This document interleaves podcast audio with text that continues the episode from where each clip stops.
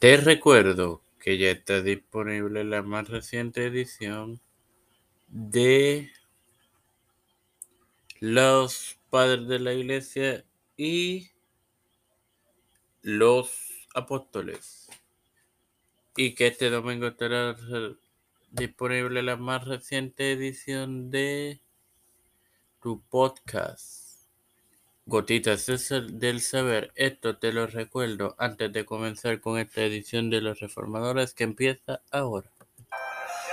Este quien te habla y te da la bienvenida a esta segunda edición de los reformadores en su segunda temporada de tu hermano Maravilloso, donde continuaré con la carrera temprana y participación de Claudio y la corte imperial.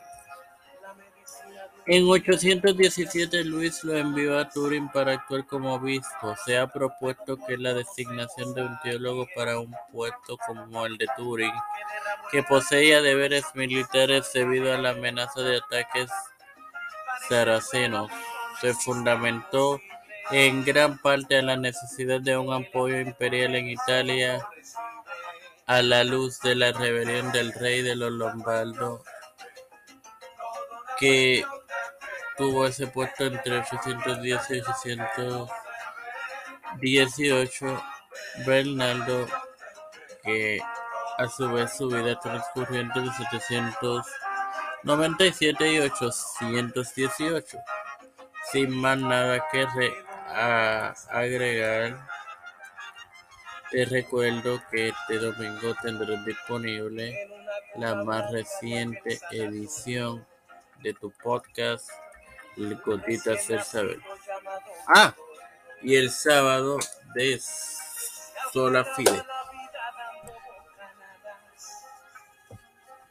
Padre Celeste, Dios de eterna misericordia y bondad, te estoy eternamente agradecido por el privilegio de tener esta tu plataforma Tiempo de Ser con Cristo, con la cual me educo para educar. Me presento yo para presentar a mi madre, a Fernando Colón, Janet Cabarero, Yerili Vázquez, Madelis y Moisés, Cosmelina, Yaneli Serrano Ramos,